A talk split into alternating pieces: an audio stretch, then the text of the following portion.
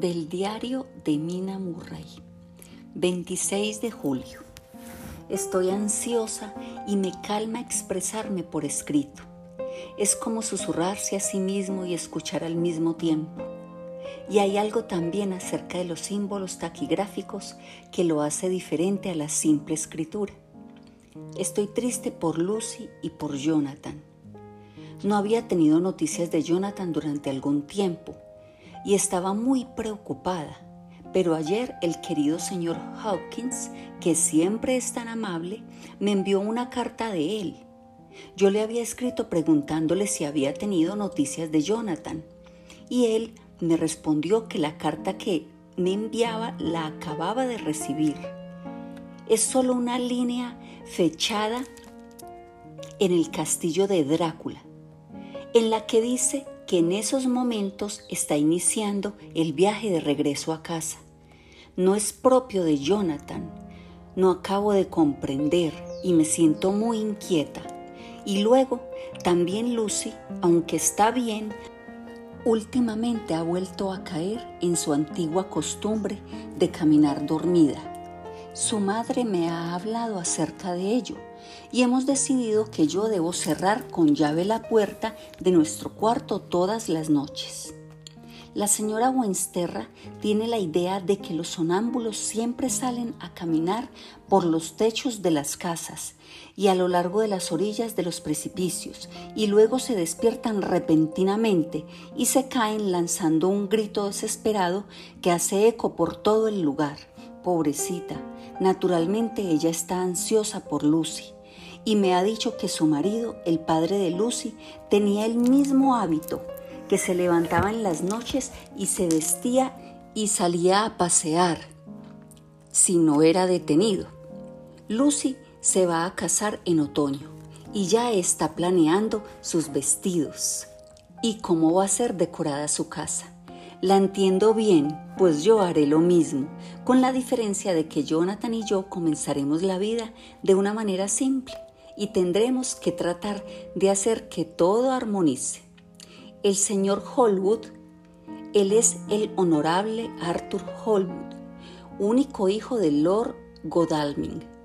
Va a venir aquí para una breve visita, tan pronto como pueda dejar el pueblo, pues su padre no está tan bien y yo creo que la querida Lucy está contando los minutos hasta que llegue. Ella quiere llevarlo al banco en el cementerio de la iglesia sobre el acantilado y mostrarle la belleza de Whitby. Me atrevo a decir que es la espera lo que la pone impaciente. Se sentirá bien cuando él llegue. 27 de julio. Ninguna noticia de Jonathan. Me estoy poniendo intranquila por él aunque no sé exactamente por qué, porque sí me gustaría mucho que escribiera, aunque solo fuese una línea. Lucy camina más que nunca y cada noche me despierto debido a que anda de arriba abajo por el cuarto. Afortunadamente el tiempo está tan caluroso que no puede resfriarse, pero de todas maneras la ansiedad y el estar perpetuamente despierta están comenzando a afectarme y yo misma me estoy poniendo nerviosa y padezco un poco de insomnio. A Dios gracias, la salud de Lucy se sostiene. El señor Holwood ha sido llamado repentinamente a Ring para ver a su padre, quien se ha puesto seriamente enfermo. Lucy se impacienta por esta postergación, pero no la afecta en su semblante. Está un poco más gorda y sus mejillas tienen un color rosado encantador. Ha perdido el semblante anémico que tenía. Rezo para que todo siga bien. 3 de agosto. Ha pasado otra semana y no he recibido noticias de Jonathan. Ni siquiera las he tenido del señor Hopkins, de quien he recibido comunicación. Oh, verdaderamente deseo que no esté enfermo. Es casi seguro que hubiera escrito. He leído su última carta y hay algo en ella que no me satisface. No parece ser de él y sin embargo está escrita con su letra. Sobre esto último no hay error posible. La última semana Lucy ya no ha caminado tanto en los sueños, pero hay una extraña concentración acerca de ella que no comprendo. Hasta cuando duerme parece observarme, hace girar la puerta y, si la encuentra cerrada con llave, va de un lado a otro del cuarto buscando la llave. 6 de agosto. Otros tres días y nada de noticias. Esta espera se está volviendo un martirio. Si por lo menos supiera a dónde escribir, a dónde ir, me sentiría mucho mejor, pero nadie ha oído palabra de Jonathan desde aquella última carta. Solo debo elevar mis oraciones a Dios pidiéndole paciencia. Lucy está más excitable que nunca, pero por lo demás sigue bien. Anoche Hubo mal tiempo y los pescadores dicen que pronto habrá una tormenta. Debo tratar de observar y aprender a pronosticar el clima. Hoy es un día gris y, mientras escribo, el sol está escondido detrás de unas gruesas nubes, muy alto sobre Ketlenes. Todo es gris, excepto la verde hierba, que parece una esmeralda en medio de todo. Grises piedras de tierra, nubes grises matizadas por la luz del sol en la orilla más lejana, colgadas sobre el mar gris, dentro del cual se introducen los bancos de arena como figuras grises. El mar está golpeando con un rugido sobre las poco profundas y arenosas ensenadas, envuelto en una neblina marina que llega hasta la tierra. Todo es vasto, las nubes están amontonadas como piedras gigantescas y sobre el mar hay ráfagas de viento que suenan como el presagio de un cruel destino. En la playa hay aquí y allá oscuras figuras, algunas veces envueltas por la niebla, y parecen árboles con formas humanas que caminaran. Todos los lanchones de pesca se dirigen rápidamente a puerto y se elevan y se sumergen en las grandes olas al navegar hacia el puerto, escorando. Aquí viene el viejo señor Swells. Se dirige directamente hacia mí y puedo ver, por la manera como levanta su sombrero, que desea hablar conmigo. Me he sentido bastante conmovida por el camino del pobre anciano. Cuando se sentó a mi lado, dijo de manera muy tímida, Quiero decirle algo, señorita. Pude ver que no estaba tranquilo, por lo que tomé su pobre mano vieja y arrugada en la mía y le pedí que hablara con plena confianza. Entonces, dejando su mano entre las mías, dijo, Tengo miedo, mi queridita, de haberla impresionado mucho por todas las cosas malévolas he estado diciendo acerca de los muertos y cosas parecidas estas últimas semanas. Pero no las he dicho en serio y quiero que usted recuerde eso cuando yo me haya ido. A nosotros, la gente vieja y un poco chiflada y con un pie ya sobre el agujero maldito, no nos gusta para nada pensar en ello y no queremos sentirnos asustados. Y ese es el motivo por el cual he tomado tan a la ligera esas cosas para poder alegrar un poquito mi propio corazón. Pero Dios la proteja, señorita. No tengo miedo de la muerte, no le tengo ni el menor miedo, solo que si yo pudiera no morirme, sería mejor. Mi tiempo ya se está acabando, pues yo ya soy viejo y cien años es demasiado para cualquier hombre, y estoy tan cerca de ella que ya el anciano está afilando su guadaña. Ya ve usted, no puedo dejar de acostumbrarme a reírme acerca de estas cosas. Las burlas van a ser siempre mi tema favorito. Algún día el ángel de la muerte tocará su trompeta para mí.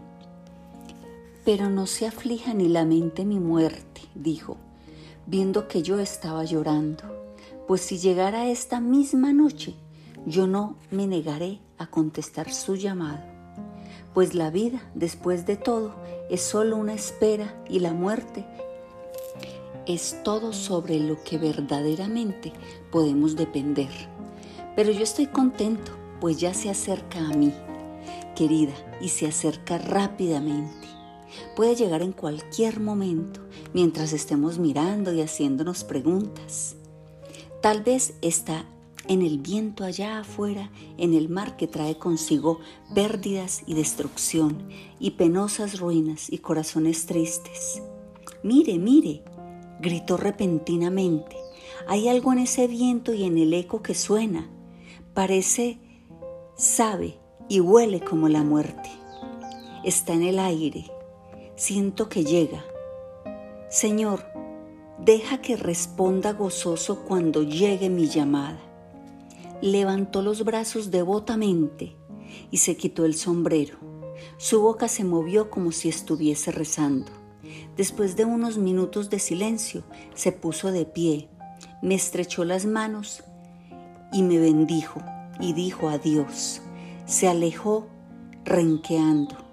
Todo esto me impresionó mucho y me puso nerviosa me alegré cuando el guardacostas se acercó con su catalejo bajo el brazo. Se detuvo a hablar conmigo, como siempre hace, pero todo el tiempo se mantuvo mirando hacia un extraño barco. No me puedo imaginar qué es, me dijo. Por lo que se puede ver es ruso, pero se está balanceando de una manera muy rara. Realmente no sabe qué hacer. Parece que se da cuenta de que viene una tormenta pero no se puede decidir a navegar hacia el norte a mar abierto o a guarecerse aquí. Mírelo, otra vez. Está maniobrando de una manera extremadamente rara. Parece que no obedece al timón. Cambia con cualquier golpe de viento. Ya sabremos más de él en la mañana. Séptimo. Recorte del Daily Grab 8 de agosto pegado en el diario de Mina Murray, de un corresponsal. Whitby, una de las tormentas más fuertes y repentinas que se recuerdan acaba de pasar por aquí, con resultados extraños. El tiempo es bastante caluroso, pero de ninguna manera excepcional para el mes de agosto. La noche del sábado fue tan buena como cualquier otra, y gran cantidad de visitantes fueron ayer a los bosques de Mulgrave, la bahía de Robin Hood, el molino del Ring, Ruswick, Stydes y los otros sitios de recreo en los alrededores de Whitby. Los vapores Emma y Scarborough hicieron numerosos viajes a lo largo de la costa y hubo un movimiento extraordinario de personas que iban y venían de Whitby. El día fue extremadamente bueno hasta la tarde cuando algunos de los chismosos que frecuentan el cementerio de la iglesia de East Cliff y desde esa prominente elevación observan la amplia extensión del mar, visible hacia el norte y hacia el este. Llamaron la atención hacia un grupo de colas de caballo muy altas en el cielo hacia el noreste el viento estaba soplando desde el sudoeste en un grado suave que en el lenguaje barométrico es calificado como 2, brisa ligera.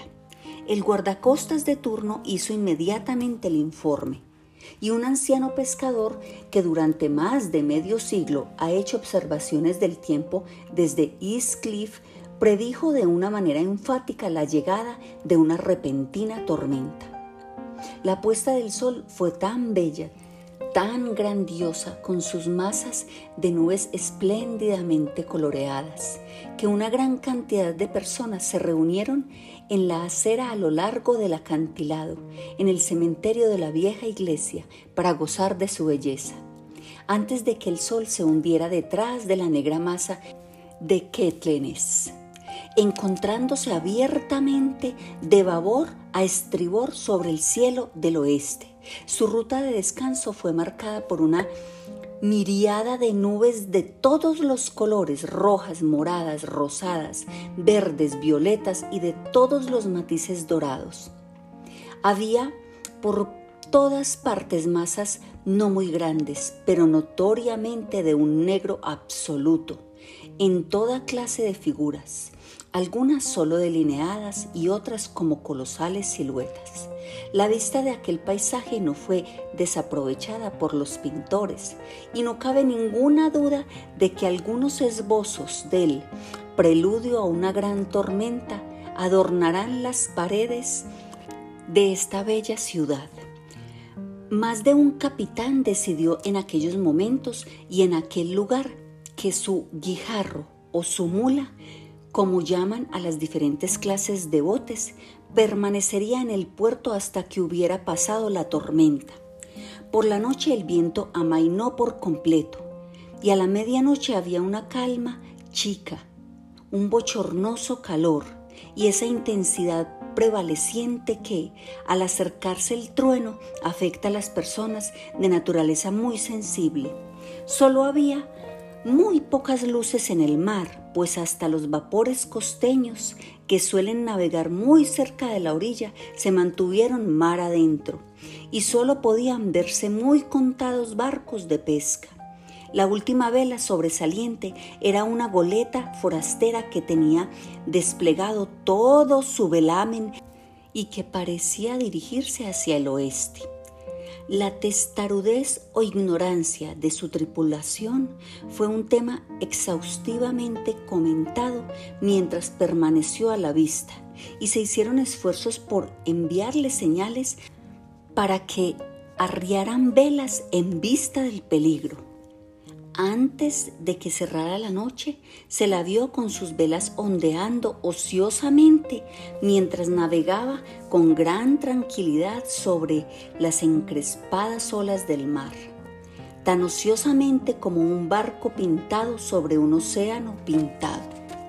Poco antes de las diez de la noche, la quietud del viento se hizo bastante opresiva y el silencio era tan marcado que el balido de una oveja tierra adentro o el ladrido de un perro en el pueblo se oían distintamente y la banda que tocaba en el muelle una vivaz marcha francesa era su disonancia en la gran armonía del silencio de la naturaleza.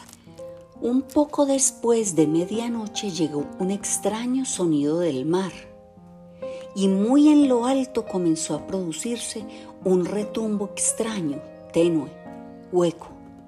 Entonces, sin previo aviso, irrumpió la tempestad, con una rapidez que en aquellos momentos parecía increíble y que aún después es inconcebible. Todo el aspecto de la naturaleza se volvió de inmediato espasmódico. Las olas se elevaron con furia, cada una sobrepasaba a su compañera, hasta que en muy pocos minutos el delicado mar de no hacía mucho tiempo estaba rugiendo y devorando como un monstruo. Olas de crestas blancas golpeaban salvajemente la arena de las playas y se lanzaron contra los pronunciados acantilados. Otras se quebraron sobre los muelles y barrieron con su espuma las linternas de los faros que se levantaban en cada uno de los extremos de los muelles en el puerto de Whitby. El viento rugía como un trueno y soplaba con tal fuerza que les era difícil incluso a hombres fuertes mantenerse en pie o sujetarse con un desesperado abrazo de los puntales de acero fue necesario hacer que la masa de curiosos desalojara por completo los muelles, o de otra manera las desgracias de la noche habrían aumentado considerablemente. Por si fueran pocas las dificultades y los peligros que se cernían sobre el poblado, unas masas de niebla marina comenzaron a invadir la tierra, nubes blancas y húmedas que avanzaron de manera fantasmal, tan húmedas, vaporosas y frías que se necesitaba solo un pequeño esfuerzo de la imaginación para pensar que los espíritus de aquellos perdidos en el mar estaban tocando a sus camaradas sobrevivientes con las viscosas manos de la muerte y más de una persona sintió temblores y escalofríos al tiempo que las espirales de niebla marina subían tierra adentro. Por unos instantes la niebla se aclaraba y se podía ver en el mar a alguna distancia, a la luz de los relámpagos, que ahora se sucedían frecuentemente seguidos por repentinos estrépitos de truenos tan horrorosos que todo el cielo parecía temblar bajo el golpe de la tormenta. En la cúspide del East Cliff, el nuevo reflector estaba preparado para entrar en acción, pero todavía no había sido probado. Los trabajadores encargados de él lo pusieron en posición y en las pausas de la niebla que se nos venía encima barrieron con él la superficie del mar. Una o dos veces prestó el más eficiente de los servicios, como cuando un barco de pesca con la borda bajo el agua se precipitó hacia el puerto, esquivando, gracias a la guía de la luz protectora, el peligro de chocar contra los muelles. Cada vez que un bote lograba llegar a salvo al puerto había un grito de júbilo de la muchedumbre congregada en la orilla, un grito que por un momento parecía sobresalir en un ventarrón, pero que era finalmente opacado por su empuje. Al poco tiempo, el reflector descubrió a alguna distancia una goleta con todas sus velas desplegadas, aparentemente el mismo navío que había sido avistado esa misma noche. A esas horas el viento había retrocedido hacia el este y un temblor recorrió a todos los espectadores del acantilado cuando presenciaron el terrible peligro en el que se encontraba la nave. Entre ella y el puerto había un gran arrecife plano sobre el cual han chocado de tiempo en tiempo tantos buenos barcos y que con el viento soplando en esta dirección sería un obstáculo casi imposible de franquear en caso de que intentase ganar la bocana del puerto. Ya era casi la hora de la marea alta, pero las olas eran tan impetuosas que casi se podía ver el fondo del mar y la goleta, con todas las velas desplegadas, se precipitaba a tanta velocidad que, en las palabras de un viejo lobo de mar, debía llegar a alguna parte aunque solo fuese al infierno. Luego llegó otra ráfaga de niebla marina, más espesa que todas las anteriores, una masa de niebla húmeda que pareció envolver todas las cosas como un sudario gris, sin dejarle a los hombres más que el órgano del oído pues el ruido de la tempestad, el estallido de los truenos y el retumbar de las poderosas oleadas que llegaban a través del húmedo ambiente eran más fuertes que nunca. Los rayos del reflector se mantuvieron fijos en la boca del puerto a través del muelle del este, donde se esperaba el choque, y los hombres contuvieron la respiración. Repentinamente, el viento cambió hacia el noreste y el resto de la niebla marina se diluyó. Y entonces, entre los muelles, levantándose de ola en ola a medida que avanzaba a gran velocidad, entró la rara goleta con todas sus velas desplegadas y alcanzó el santuario del puerto. El reflector la siguió y un escalofrío recorrió a todos los que la vieron pues atado al timón había un cuerpo con una cabeza caída que se balanceaba horriblemente de un lado para otro con cada movimiento del barco. No se podía ver ninguna forma sobre la cubierta. Un horror reverencial sobrecogió a todos cuando vieron que el barco, como por milagro, había encontrado el puerto guiado solamente por las manos de un hombre muerto. Sin embargo, todo se llevó a cabo más rápidamente de lo que tardo en escribir estas palabras. La goleta no se detuvo, sino que, navegando velozmente a través del puerto, embistió un banco de arena y grava lavado por muchas mareas y muchas tormentas sinuado en la esquina sudeste del muelle que sobresale bajo el East Cliff y que locamente es conocido como el muelle de Tate Hill. Por supuesto, cuando la nave embistió contra el montón de arena, se produjo una sacudida considerable. Cada lazo y montante sufrió la sacudida y una parte del mástil principal se vino abajo. Pero lo más extraño de todo fue que, en el mismo instante en que tocó la orilla, un perro inmenso saltó a cubierta desde abajo y como si hubiese sido proyectado por el golpe, corrió hacia adelante y saltó desde la proa a la arena.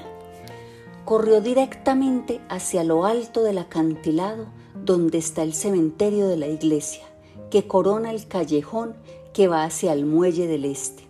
El acantilado es tan escarpado y tan erosionado por el tiempo y el clima que algunas de las lápidas transatlánticas o piedras atravesadas, como las llaman vernáculamente aquí en Whitby, se sostienen en el vacío, y el perro desapareció en la oscuridad, que parecía intensificada justamente más allá de la luz del reflector. Sucedió que, por casualidad, en aquellos momentos no había nadie en el muelle de Tate Hill, pues todos aquellos cuyas casas se encontraban en la proximidad estaban o en cama o habían subido a las alturas para ver mejor. Por eso el capitán del guardacostas de turno, en el lado oeste del puerto, que de inmediato corrió hacia el pequeño muelle, fue el primero que pudo subir a bordo los hombres que manejaban el reflector, después de escudriñar la entrada al puerto sin ver nada, dirigieron la luz hacia el buque abandonado y la mantuvieron allí. El capitán del guardacostas corrió sobre la cubierta de popa y cuando llegó al lado de la rueda se inclinó para examinarla y retrocedió de pronto como si estuviera bajo una fuerte emoción. Esto pareció picar la curiosidad general y un buen número de personas comenzaron a correr. Es un buen trecho el que hay desde Westcliff, pasando por el puente de Dowbridge hasta el muelle de Tate Hill, pero este corresponsal es un corredor bastante bueno y llegó con buena ventaja sobre el resto de la gente. Sin embargo, cuando llegué, encontré en el muelle a una muchedumbre que ya se había reunido y a la cual el capitán del guardacostas y la policía no permitían subir a bordo. Por cortesía del jefe de marineros se me permitió, como corresponsal que soy, subir a bordo, y fui uno de los del pequeño grupo que vio al marinero muerto mientras se encontraba todavía atado a la rueda del timón.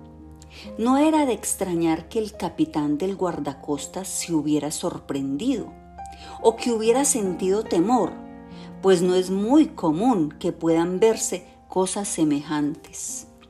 El hombre estaba simplemente atado de manos, una sobre otra, a la vara de la rueda del timón. Entre su mano derecha y la madera había un crucifijo un rosario rodeaba firmemente las muñecas y todo estaba fuertemente atado por las cuerdas que lo amarraban. El pobre sujeto puede ser que hubiera estado sentado al principio, pero el aleteo y el golpeteo de las velas habían hecho sus efectos en el timón y lo arrastraron de un lado a otro de tal manera que las cuerdas con que estaba atado le habían cortado la carne hasta el hueso. Una dentellada descripción del estado de las cosas fue hecha y un médico, el cirujano J. Caffin de East Elliot, quien subió inmediatamente después de mí, declaró después de haber hecho un examen que el hombre llevaba muerto por lo menos dos días en su bolsillo había una botella, cuidadosamente tapada con un corcho y vacía, salvo por un pequeño rollo de papel que resultó ser el apéndice del diario de bitácora. El capitán del guardacostas dijo que el hombre debió haber atado sus propias manos apretando los nudos con sus dientes el hecho de que el capitán del guardacostas fuese el primero en subir a bordo puede evitar algunas complicaciones más tarde en la corte del almirantazgo, pues los guardacostas no pueden reclamar el derecho de salvamento que ampara a todos aquellos civiles que sean los primeros en encontrar un barco abandonado. Sin embargo, los funcionarios legales ya se estaban moviendo y un joven estudiante de leyes estaba asegurando en voz bien alta que los derechos del propietario ya están completamente sacrificados, siendo retenida su propiedad en contravención a los estatutos de manos muertas, ya que la caña del timón, como emblema, si no es prueba de posesión delegada, es considerada mano muerta. Es necesario decir que el marinero muerto ha sido reverentemente retirado del lugar donde mantenía su venerable vigilancia y guardia, con una tenacidad tan noble como el del joven Casablanca, y ha sido colocado en el depósito de cadáveres en espera de las futuras pesquisas. Escampa ya la repentina tormenta, por lo que su ferocidad mengua la gente se dispersa en dirección a sus casas y el cielo está comenzando a enrojecer sobre la campiña de Yorkshire. Enviaré a tiempo para su próxima edición más detalles del barco abandonado que encontró tan milagrosamente la ruta hacia el puerto en pleno temporal.